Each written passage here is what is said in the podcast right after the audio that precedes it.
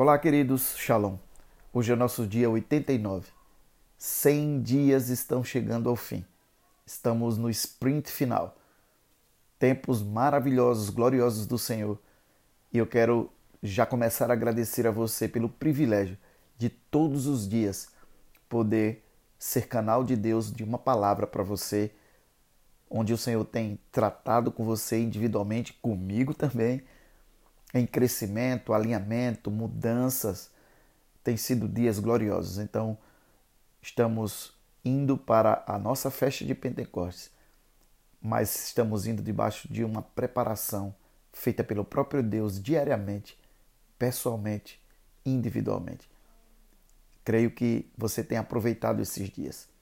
1 Coríntios capítulo 2, versículo 4, Paulo diz: Minha mensagem e minha pregação não consistiram de palavras persuasivas de sabedoria, mas consistiram de demonstração do poder do Espírito.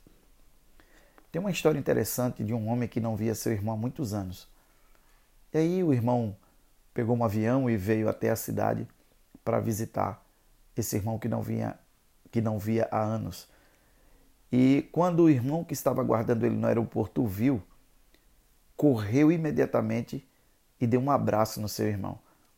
E aí o irmão que estava chegando perguntou para ele: Como é que você me reconheceu depois de tanto tempo? Ele disse: Seu andar é igual ao andar do nosso Pai. Jesus disse: Porque as obras que o Pai me deu para realizar, as mesmas obras eu faço. E elas testificam de mim que o Pai me enviou. Assim como o Pai me enviou, também eu vos envio a vós.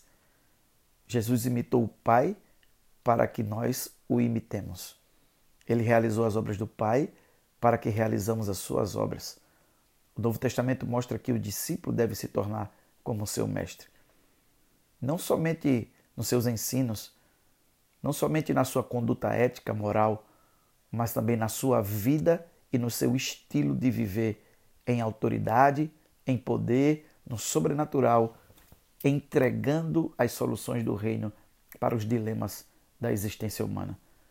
Jesus continua a edificar a sua igreja e a promover o seu reino através dos seus discípulos e dos discípulos que vêm após deles, capacitando-os a verdadeiramente se tornarem multiplicadores.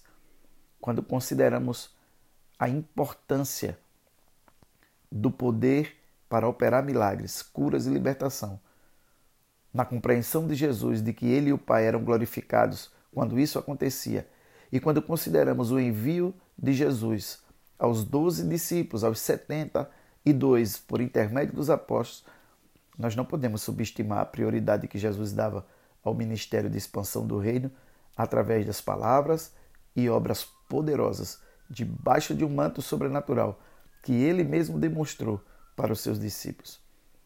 O modelo servia para que eles entendessem a natureza do reino de Deus. O reino não deveria ser composto de palavras apenas, mas também de poder. E Jesus anunciou isso quando enviou os discípulos a pregar o evangelho a toda criatura. E ele disse: Os sinais seguirão os que creem. Então, essa foi uma publicação no reino espiritual que Jesus fez. Então, não podemos andar abaixo disso. Nós precisamos reproduzir a vida de Jesus com poder. Afinal de contas, nós dizemos que somos cristãos. Cristãos não são aquelas pessoas que aderiram a uma religião chamada cristianismo, são as réplicas de Cristo. São aquelas pessoas que, que são conhecidas por continuarem as obras de Jesus. Então, esse é um tempo em que Deus está nos convidando, nos estimulando com a Sua palavra para vivermos essa realidade na nossa vida, nas eclésias onde estamos, nossa família, no mercado de trabalho onde estamos inseridos. A coisa mais importante, irmãos, não é trazermos as pessoas para a igreja, é levarmos o reino até onde elas estão e deixá-las decidirem, a partir da sua liberdade realizada pela obra da cruz, a tomarem uma decisão por Cristo. Cristo fez isso. As pessoas eram curadas e o seguiam por livre e espontânea vontade. Querido e amado Pai, Obrigado por esse tempo, por tua palavra e pelo teu convite, pela confiança que o Senhor nos deu de fazer habitar em nós o Espírito Santo, o mesmo Espírito que ressuscitou Jesus dentre os mortos, o mesmo Espírito que atuou na vida de Jesus, está confiado a cada um de nós.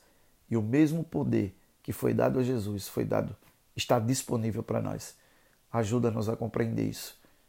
Nos ajude e nos ensine, Espírito Santo, a viver essa vida. Porque sabemos que quando essa vida for demonstrada, o Senhor será levantado e todos serão atraídos a ti. Nós te amamos e te louvamos por tua fidelidade. Em nome de Jesus. Amém. Beijo no coração, querido.